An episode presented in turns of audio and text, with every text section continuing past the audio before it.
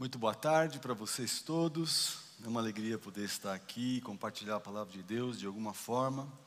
Estamos dando sequência à série de mensagens em nome de Jesus e pretendemos, com temor e tremor,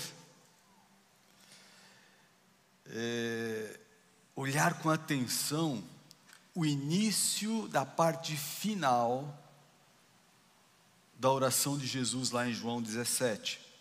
A oração é dividida em três partes, e a parte final, eu estou aqui no início dessa parte final. É um texto que vai nos ajudar a pensar na unidade da igreja, a entender o que é unidade, o que é a unidade perfeita. O título do meu estudo de hoje é Um por Todos e Todos por Um pensando nessa ideia de que nós devemos estar é, na presença de Deus e é, estarmos um nele, sermos um nele. Com ênfase, então, na, na unidade da igreja. Como já vimos nas semanas passadas, esta é uma oração, na minha opinião, pelo menos, magnífica, grandiosa.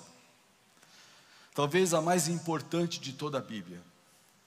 Quando pensamos nesta oração, pensamos é, na experiência de entrarmos no Santos dos Santos, e lá dentro dos Santos dos Santos, estamos observando Deus Pai Deus Filho conversando.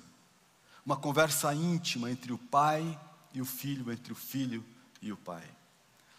No nosso caso, nesta tarde, são apenas quatro versos mas a riqueza de conteúdo é imensa. E eu convido vocês então para a leitura do texto, farei a leitura na nova versão é, transformadora. Diz assim a palavra de Deus em João 17, 20 a 23, o seguinte: Não te peço apenas por estes discípulos, estes que estão aqui perto de mim, mas também por todos que crerão em mim por meio da mensagem deles.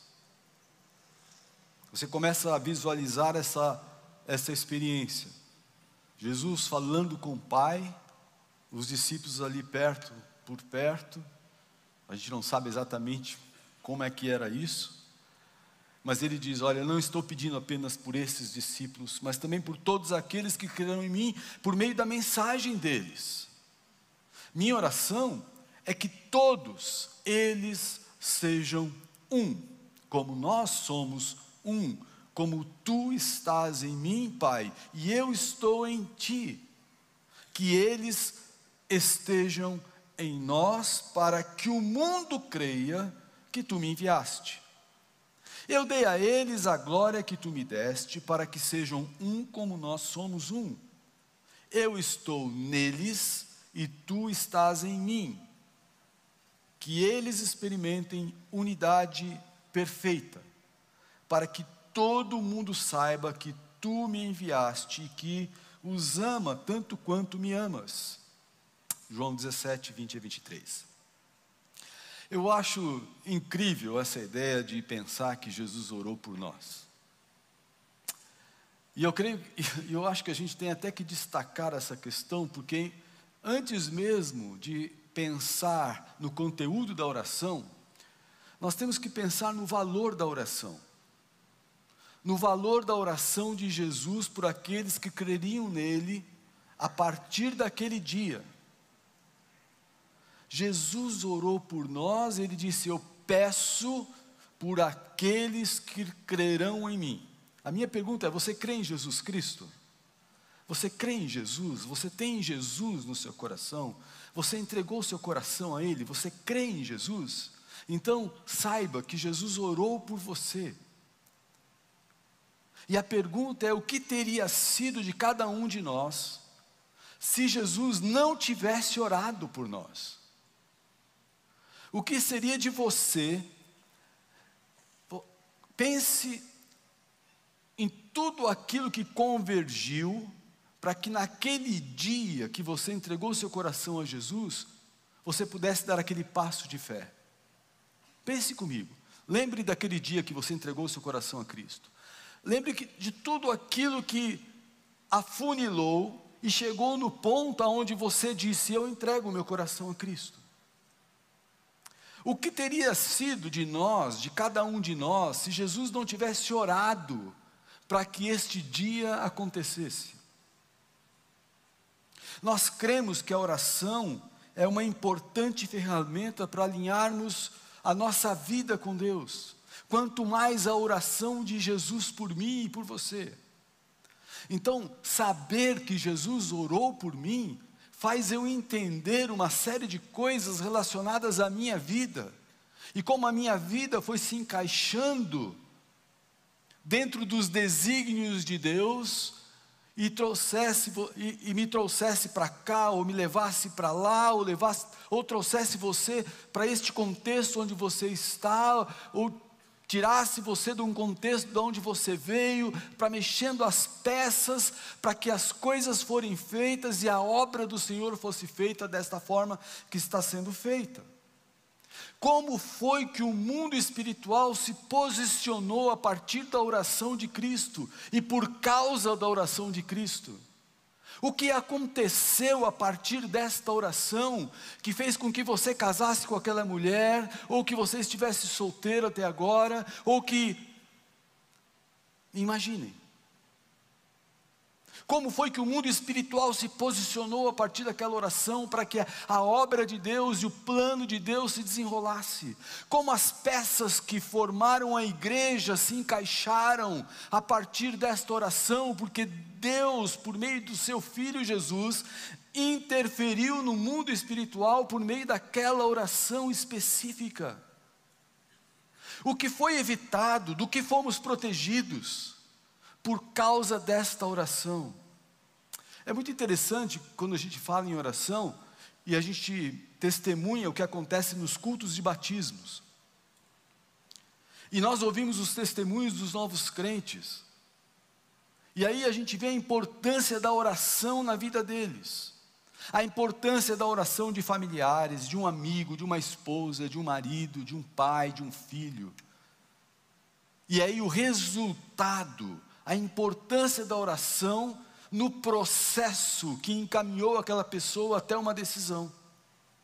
Então o indivíduo vem aqui para o batismo, ele fala: é, eu estava andando na rua um dia e encontrei alguém, alguém falou de Jesus, a gente não sabe quantas pessoas oraram para, aquilo, que aquilo acontecesse, para que aquela decisão acontecesse. A oração vai mover estas, a, a, vai alinhar, nos alinhar àquilo que Deus quer por trás de uma decisão por Cristo, por trás de um chamado missionário, por trás de uma, de uma decisão pelo ministério, por trás de uma decisão qualquer relacionada à obra de Deus ou ao Senhor Jesus, existe muita oração. Como que a igreja que conhecemos hoje dependeu na sua formação da oração de Jesus. Eu acredito que a igreja, só, a igreja só chegou até aqui, a igreja em geral, só chegou até aqui porque Deus, em Sua soberania, conduziu Jesus nesta oração. Essa não é qualquer oração, essa não é uma simples oração, essa não é aquela oração tipo um pouco antes do almoço. Esta é a oração de Jesus. Se eu e você somos fruto, de, eu e você somos frutos deste amor incondicional e da oração de Jesus, que orientou no mundo espiritual a oportunidade e decisão de cada um de nós nas diversas áreas da nossa vida. Você é resultado direto desta oração. Eu sou esta igreja é resultado direto desta oração. Jesus orou por você. Jesus pensou em você. Jesus sabe o seu nome. E Ele orou por você. E Ele conduziu, Ele trabalhou para que você estivesse aonde está. Eu queria fazer com você um exercício de imaginação. Importante. Um exercício de imaginação e de fé. Né? Eu vou pedir que você me ajude entrando no chat do YouTube. mesmo você que está aqui. Todo mundo tem celular aqui? Que coisa incrível, né? O pastor pedindo para você pegar o celular e entrar no YouTube. Isso é demais, né? Se você tem o celular, entre no YouTube da igreja. Entra aí agora, porque nós vamos fazer um exercício lá no chat. Você vai escrever coisas para mim aí no chat da igreja. Então entre lá no YouTube. Então você que está em casa, se está assistindo pela TV, pegue aí o seu celular e entre no, no YouTube da igreja. Você vai lá e escreve Igreja Batista Memorial de São Paulo, no não é? Vai aparecer o YouTube da igreja. Aliás, deixa eu dizer para você, você deveria se inscrever no YouTube se você não está inscrito, né? colocar ali o, a, sinalzinho para sempre saber quando a gente coloca é, coisa nova. Você devia estar por dentro lá no Instagram da igreja. Nós vamos colocar aí no, no chat o endereço do, do Instagram, o endereço do, do Facebook, o endereço. É, ah, você deve baixar o app da igreja, porque lá pelo app a gente faz tudo também. É? Então, estou fazendo essa propaganda aqui porque eu quero fazer um exercício com você e eu quero ler uma coisa que você vai escrever aí no chat. Tá bom? Então, todo mundo já, quem abriu, já faz assim para mim, para eu ver. Nem metade. Vocês estão ruins de, de, de YouTube, gente. É tudo velho ou é preguiça mesmo? Espero que você em casa esteja mais atento aí, né? Vamos lá, vamos então. Então vamos primeiro. É, eu estou brincando aqui, mas se você não quer fazer, lógico que não, não, faça, né? Vamos fazer um exercício de imaginação se você quiser, para aqueles que puderem e quiserem, né? Então, aos que vão participar, você em casa ou você aqui ao vivo, é, você vai entrar no YouTube, no YouTube e vai, vai me ajudar respondendo lá no chat, então, uma pergunta que eu vou fazer e eu quero dar o contexto para você. Então preste atenção no contexto. Você é, é um exercício de fé e imaginação, tá? Você é convidado para entrar numa sala. Então você está lá numa sala muito bonita, uma sala linda. Você está lá naquela sala. E lá você encontra um ambiente extremamente agradável, sabe? A temperatura não era nem frio nem calor, um lugar cheiroso, aconchegante. Aí você seguro, que você se sentiu seguro, logo uma pessoa muito simpática aparece, falando com você e acompanha você, vem cá, eu quero levar você até um lugar para você sentar e ficar bem à vontade. Aí tem uma poltrona daquela que te abraça e você senta naquela poltrona, né? E ele pede, olha, senta aí na poltrona e aguarde alguns segundos, porque uma pessoa muito especial vai chegar aqui para conversar com você. E aí você se senta, fica ali distraído com as plantas, desculpe, com as plantas, com tudo que está à sua volta. Em seguida, para sua surpresa, você não sabe quem entra na sala e senta do seu lado, o próprio Jesus. Vai entrando na, na minha. Não há dúvida alguma, é Jesus. E você não tem dúvidas. É Ele. E Ele também deixa você muito à vontade. E em seguida, você, você fica assustado no começo, mas ele começa a, conversar com você, você também fica numa, entra na conversa dele, coisas que começam a preencher a sua alma, a preencher o seu coração, e ele vai falando, aquilo vai te animando, e você vai ficando tão feliz, porque é a palavra de Jesus com você. E quando a conversa vai ficando animada, animada, animada, Jesus olha para você e fala assim para você: imagina isso agora. Ele diz assim para você: Eu quero orar por você. Jesus diz para você: Eu quero orar por você. Eu quero orar por você. O que você vai me ajudar agora é dizer: qual seria o pedido que você faria? Faz um pedido aí, um pedido. Para o próprio Jesus. Escreve aí no chat. Eu vou ler aqui. Vamos ver. Qual pedido de oração você faria para Jesus? Você tem um pedido, um, um pedido, e, ele é, e você foi pego de surpresa. Um pedido de oração, faça aí o pedido.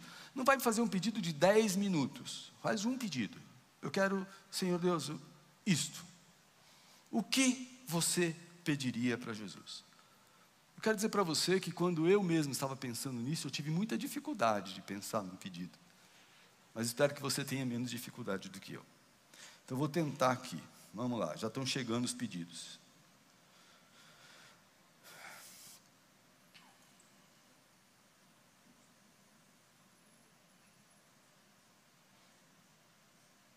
Diz assim: Carlos Mar, mansidão.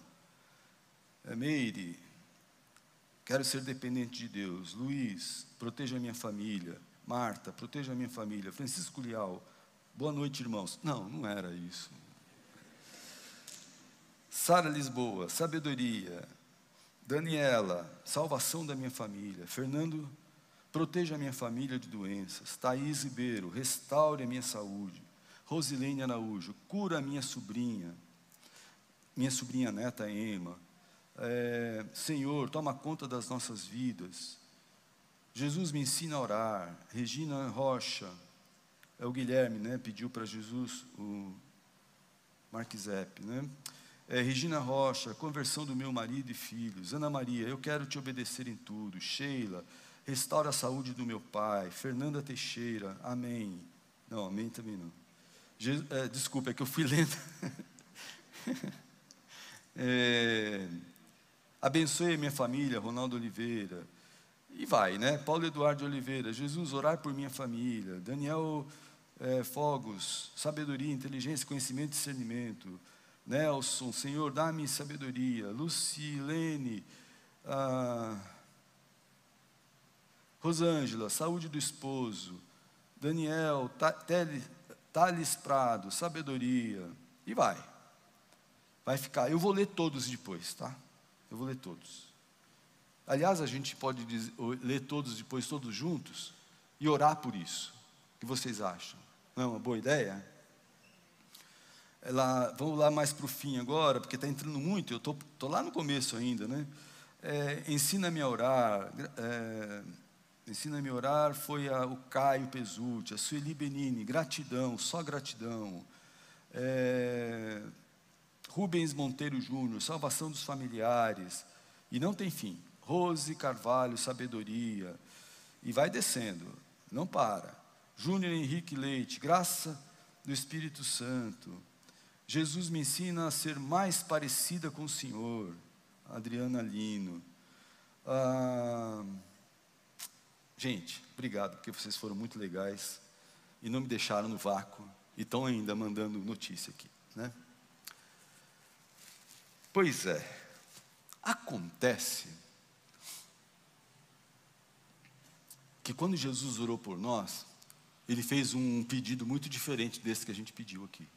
Olha o que Jesus disse: Minha oração é que todos o quê? Vamos dizer juntos? Minha oração, vamos, vamos juntos, um, dois e. Minha oração é que todos sejam. Jesus entendeu que nada seria mais importante do que isso, orar pela unidade dos discípulos. É interessante porque ele não orou pela saúde dos seus discípulos. Interessante, né?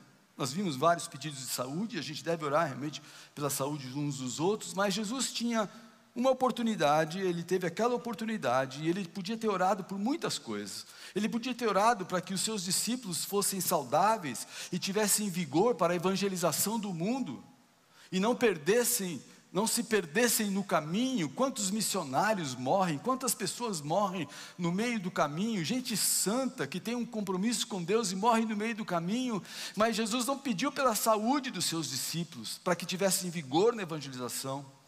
Jesus não pediu para que eles tivessem trabalho, tivessem bens, para que assim pudessem contribuir e sustentar a obra de expansão da igreja, que precisava levantar missionários para mandar para o mundo. Ele não pediu isso. Ele não pediu por influência. Ele não pediu para que os discípulos fossem tão influentes que pudessem, para que essa influência pudesse ajudá-los a penetrar em lugares impenetráveis para que o Evangelho pudesse chegar em lugares onde seria impossível chegar. Ele não pediu por influência, Jesus podia ter pedido por isso. Ele não pediu sabedoria, Ele falou assim: olha, Deus, não, ele, ele podia ter pedido, Senhor, dá sabedoria aos meus discípulos, para uma boa liderança, para uma, uma, uma vida que, que tenha coerência, para que uma vida que possa. Não, ele não pediu. Ele pediu por unidade. E ele chamou esta unidade de unidade perfeita. Unidade perfeita. E nós precisamos entender o que é isso. Nós precisamos entender o porquê Jesus pediu isso. Nós precisamos entender o que é que está por trás desse pedido. O Senhor Jesus entrou no Santo dos Santos e foi falar com o Pai. Ele podia ter pedido qualquer coisa. E ele pediu a unidade dos discípulos. Diante de tantas opções, Jesus achou fundamental, imprescindível, que a sua igreja e que seus discípulos, nós, os que cremos, eu e você, nós os que cremos nele, fôssemos um com ele, assim como ele é um com o Pai. E eu quero dizer para você que esta unidade não é apenas uma unidade de desejo de estarmos juntos, porque isso acontece. Nós temos o desejo de estarmos uns com os outros, mas não é desta unidade que é, o texto trata.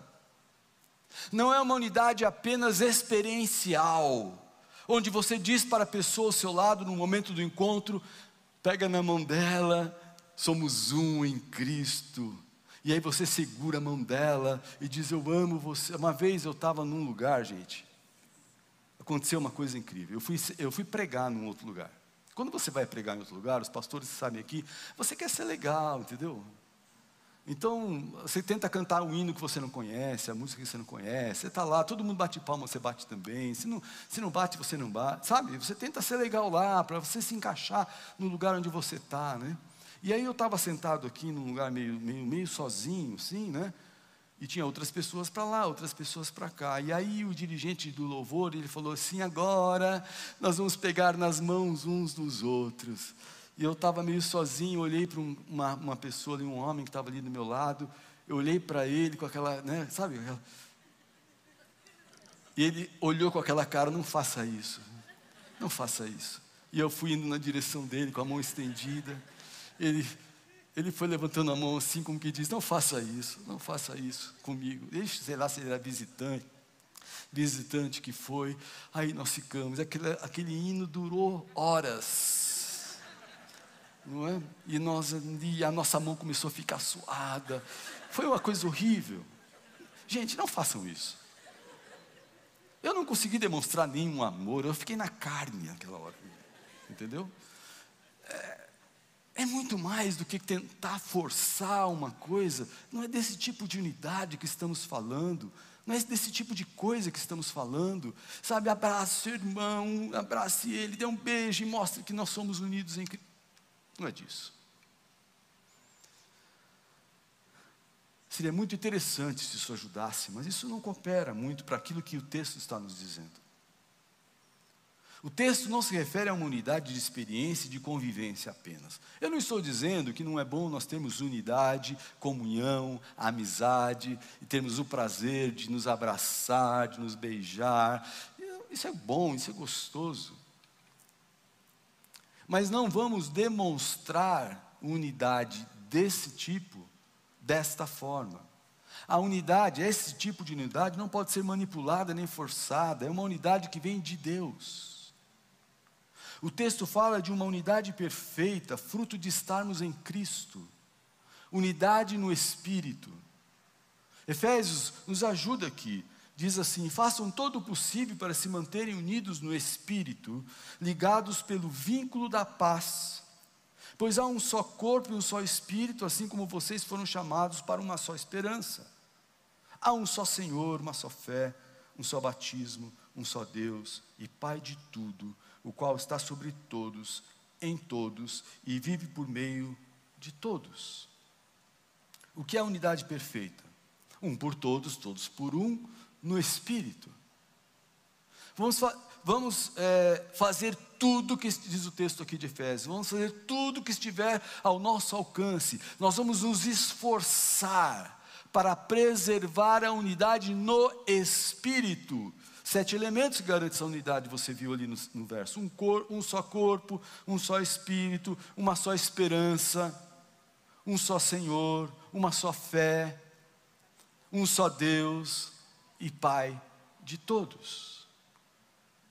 A unidade perfeita se dá no ambiente do Espírito Santo, se dá no ambiente aonde o Espírito Santo tem liberdade de ação. E acontece a partir da fé que temos em Cristo.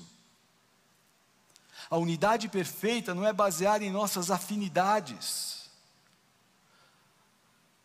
A unidade perfeita não é baseada nas respostas a estímulos externos de comunhão. Pega na mão, tira da mão, abraça, abraça o irmão, fala que você ama. Isso é um estímulo externo, não necessariamente vai nos manter unidos por causa daquela pretensa comunhão. A unidade perfeita só é possível e acontece quando tudo que temos e somos está depositado aos pés de Cristo e quando estamos sob o comando dele. A unidade perfeita depende da minha relação com Cristo. Definição de unidade, eu quero colocar uma animação, por favor, olha ali comigo. Está você, Cristo e as outras pessoas. A minha unidade, ela, pode manter lá, ela sai. Ah, não, tem que voltar aqui por causa do pessoal da internet. Né? Ela sai de mim. Opa! Sai de mim para chegar em você. Ela vai em Cristo e desce. Então, para eu poder ter unidade com você, eu preciso ter afinidade com Cristo e você também. E aí a nossa unidade passa pelo Senhor. Estão comigo? Não tem jeito de fazer esse tipo de unidade assim. A nossa unidade, mostra lá, dá para mostrar de novo a animação? Olha bem o que acontece. Tá você ali, você tem relação com Cristo, e aí desce com os outros, que também têm relação com Cristo, vai e volta. Vai e volta. Para você, Cristo com você, você com Cristo. Cristo com o seu irmão, seu irmão com Cristo, ou seus irmãos, e aí está a igreja. A nossa unidade passa por Cristo. E aí, dentro desse contexto, nós vamos começar a partilhar as coisas que nos são realmente comuns e nos vão fazer unidos em Cristo para fazer aquilo que Cristo quer. Então nós partilhamos, por exemplo, a, a verdade. Partilhamos a verdade, nós temos comunhão e unidade na verdade. A verdade é única. Jesus disse o que? Eu sou a verdade.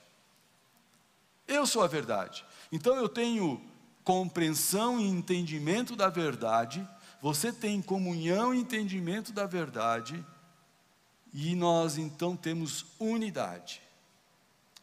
Ele não disse eu tenho a verdade, nem mesmo disse eu sou uma das verdades.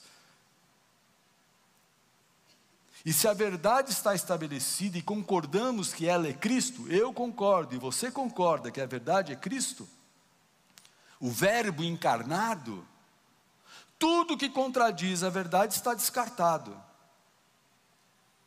e não atrapalha a nossa unidade. Assim, quem permanece em Cristo é um com Ele, experimenta unidade na verdade, e isso extrapola qualquer tentativa de unidade de experiência. Podemos ter unidade, sem nunca termos pego na mão e sentido o suor do irmão. Podemos ter comunhão sem nunca termos abraçado alguém. Eu não sou contra pegar na mão, não sou contra abraçar, beijar, nada, nada disso. O que eu estou dizendo é que nós não podemos partir deste princípio, que a unidade vai acontecer quando a gente vai fazer o piquenique. O piquenique deve acontecer, o grupo pequeno deve acontecer, tudo isso é extremamente importante. Mas a nossa unidade, ela é feita em Cristo. Partilhamos, por exemplo, a mesma verdade. Entendemos o que é verdade, isto então nos faz fortes. Partilhamos também o Espírito Santo. É o Espírito Santo que faz toda a obra. O Espírito Santo me convenceu do meu pecado e convenceu você do seu pecado. O Espírito Santo nos convence do pecado e nos coloca nivelados na mesma condição. Olha que coisa maravilhosa, porque aí o que acontece? Não importa se eu nasci num berço de ouro e você nasceu num, ber num berço de barro. Ou se eu nasci num berço de barro e você num berço de ouro. Porque no momento que nós somos nivelados pelo Espírito Santo a partir do nosso pecado, porque é Ele que nos convence do pecado, Ele me convenceu e convenceu você, temos unidade nele. Ele nos coloca nivelados na mesma condição, como carentes da graça e da misericórdia de Deus. O Espírito Santo também revela a palavra de Deus e permite que o que Deus quer dizer seja entendido por cada um de nós dentro do nível de compreensão de cada um. Então o Espírito Santo, ele traduz a palavra de Deus. Quando você vai no Espírito, e você vai no Espírito, temos unidade de compreensão, porque o Espírito Santo traduz na minha capacidade de compreensão e na sua capacidade de compreensão aquilo que ele quer dizer para a igreja. E nós então temos unidade, entendemos o que fazer, cada um no nível de compreensão. O Espírito Santo revela e faz isso com a gente. O Espírito Santo nos capacita, nos capacita com habilidades para servir. Servir na obra de Deus. 1 Coríntios 12 fala isso. Assim a obra de Deus, ela é feita com a mesma motivação e proporciona as devidas as devidas compensações às habilidades de cada um. Então, como a obra é feita no Espírito, então não é quem fez mais, quem fez menos. A minha habilidade é aquela que Deus me deu. Deus deu habilidade para mim, Deus deu habilidade para você. E nós, nesta habilidade, vamos agir no Espírito. Temos unidade. E, e o Espírito faz as compensações. Quando estamos no Espírito, experimentamos a unidade perfeita. Foi isso que Jesus orou. Apesar da carne egoísta que trabalha para minar a unidade, porque parece uma coisa legal, você está vivendo só no espírito e você vai voando nas nuvens. Não. Aí você tem uma coisa chamada carne. Eu e você temos. E esta carne quebra a unidade da igreja na medida que nós não vivemos no espírito e vivemos na carne, vivemos para satisfazer os nossos pecados. E aí o que acontece? A unidade é quebrada. A, a unidade não é quebrada quando eu deixo, a, a, eu largo a mão do meu irmão. A unidade é quebrada quando eu desafio o Espírito Santo, vivendo na carne, fazendo aquilo que eu quero. Quando a obra é feita do meu jeito, quando a palavra é entendida do meu jeito, para satisfazer a minha direção,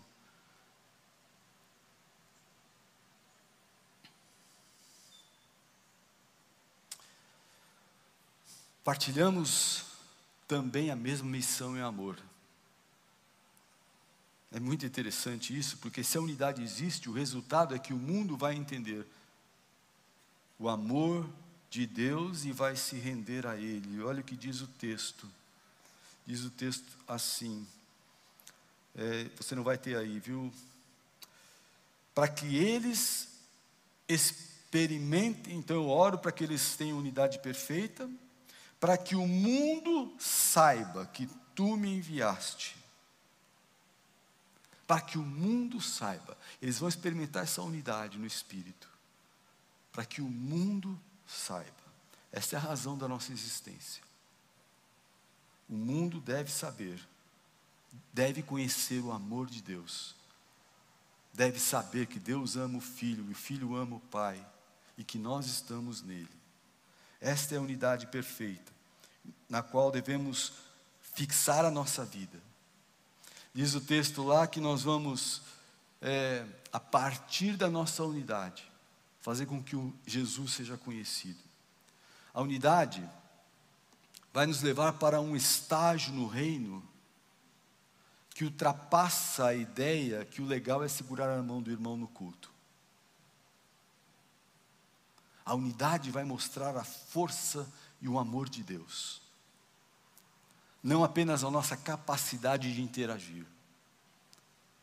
A unidade vai mostrar a nossa relação com Deus. Quando estamos no Espírito, a unidade perfeita, que coloca foco na missão, vence a tentação que temos, que todos nós temos, de viver a própria missão, porque esta é a nossa luta. Eu quero viver a minha própria missão de vida. Eu quero viver, estabelecer os meus marcos de vitória, meus marcos de sucesso. E quando você está no Espírito, e a, alcança a unidade perfeita no espírito, você vence a tentação de viver a própria missão e de estabelecer os próprios marcos de sucesso do seu próprio projeto de vida. E aí a gente ouve o que Jesus ensinou, ele diz: louco, louco, louco. Esta noite você vai morrer e tudo que você edificou até agora, todo o seu projeto, tudo que você fez, Serviu para quê? Para que serviu? Para nada. Quando estamos unidos em Cristo, e esta união é no Espírito, o resultado é a expansão do reino.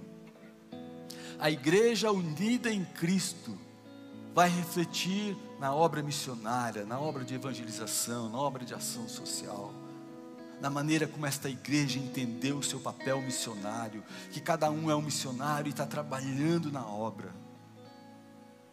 Quando estamos unidos em Cristo, o resultado é a expansão do reino. Pessoas vão entender o que é o amor de Deus e vão se render a este amor. Gente, o que trouxe a igreja até aqui não foi a expertise dos pastores, a capacidade de investimento, de visão que os líderes tiveram. Nada disso. O que trouxe a igreja até aqui não foi outra coisa a não ser a unidade perfeita em Cristo. Nem falo apenas da igreja memorial, me refiro à igreja de Cristo. Não foi por outra razão que Jesus orou por nós nesse sentido. Ele queria que a igreja chegasse onde chegou e aonde vai chegar. A única coisa capaz de nos unir e tirar todas as nossas diferenças é Cristo, é quando estamos unidos em Cristo. O contraponto da unidade é a religiosidade. A contrapartida da unidade é me colocar em primeiro lugar, é não dar importância ao que, ao, ao que a Bíblia diz, o que a Bíblia ensina, aos padrões estabelecidos pela palavra de Deus, e eu não dou importância para isso. Isso é o contraponto da unidade. É quando eu coloco, eu tento me colocar no centro, eu viver a minha vida me colocando no centro. Isso é o contraponto da unidade. O contraponto da unidade é, é viver o, o pecado recorrente, aquele pecado que todo mundo fala para você que você tem, e você faz vistas grossas para aquilo e que você sabe que aquilo não está certo, que você podia mudar, que você devia fazer diferença, que você podia fazer diferente, e você continua daquele jeito. Esse é o contraponto da unidade. É eu considerar que a igreja, um lugar, e não perceber que a igreja sou eu, porque a gente acha que a igreja é o lugar. Igreja não é lugar, igreja não é culto, igreja sou eu sou eu amanhã de manhã na academia. Isso é igreja. Nessas condições, fazendo esses contrapontos, eu não consigo é, ter unidade no Espírito, estar em Cristo. Então eu acho que chegou a nossa hora de viver um por todos e todos por um. numa unidade incondicional com o Espírito Santo. Eu quero convidar você a orar comigo, nesse momento, nesse sentido. Senhor, eu acho que nós todos entendemos o que devemos fazer. E nós pedimos que, em nome de Jesus, a nossa grande tarefa e meta e preocupação seja estarmos tão unidos com o Senhor, vivermos nesta unidade em resposta à oração de Cristo, vencendo a todas as barreiras que podem impedir que isso aconteça. Que o Senhor nos ajude a depender do Senhor nessas condições. E que o Senhor, a partir da unidade que podemos ter em Cristo, proporcione um avivamento entre nós. Um avivamento que resulte em honra e glória para o teu nome, e na salvação de milhares dos milhares. Em nome de Jesus. Amém. Deus abençoe você.